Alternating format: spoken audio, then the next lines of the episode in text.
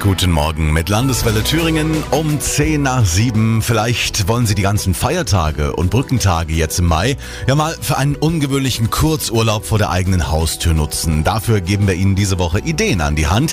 Im Feriendorf Auenland bei Eisfeld kann man in Erdhäusern übernachten, die an diese urigen Erdhügelhäuser der Hobbits aus dem Film Herr der Ringe erinnern.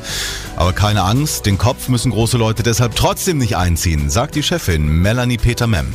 Wir haben insgesamt acht Erdhäuser, sind also ganz klein, eine ganz kleine Ferienanlage.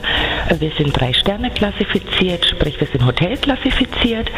Jedes Erdhaus bietet Platz für zwei bis vier Personen. Die Frage, die ganz oft auftaucht, ist ähm, wegen der Schlafzimmeraufteilung. Wir haben also nur ein Schlafzimmer im Erdhaus, aber das bietet Platz für vier Personen. Also für eine Familie ist das wunderbar geeignet. Und auch wenn das Feriendorf Auenland heißt, dachte ihr Vater ursprünglich nicht an die Hobbitwelt, als er die Häuser entwarf, verrät die Tochter. Das ist wirklich tatsächlich mehr oder weniger zufällig zu entstanden. Also wir wollten Erdhäuser bauen, das war unser Fokus.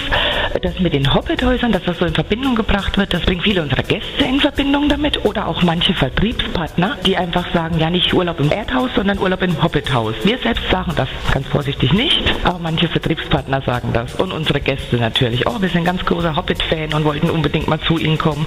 Gut, das ist ja was Positives. Sag mal nicht Nein dazu, gell? Ja, ja, schlafen wie Frodo Beutlin. Das können Sie im Feriendorf Auenland bei Eisfeld.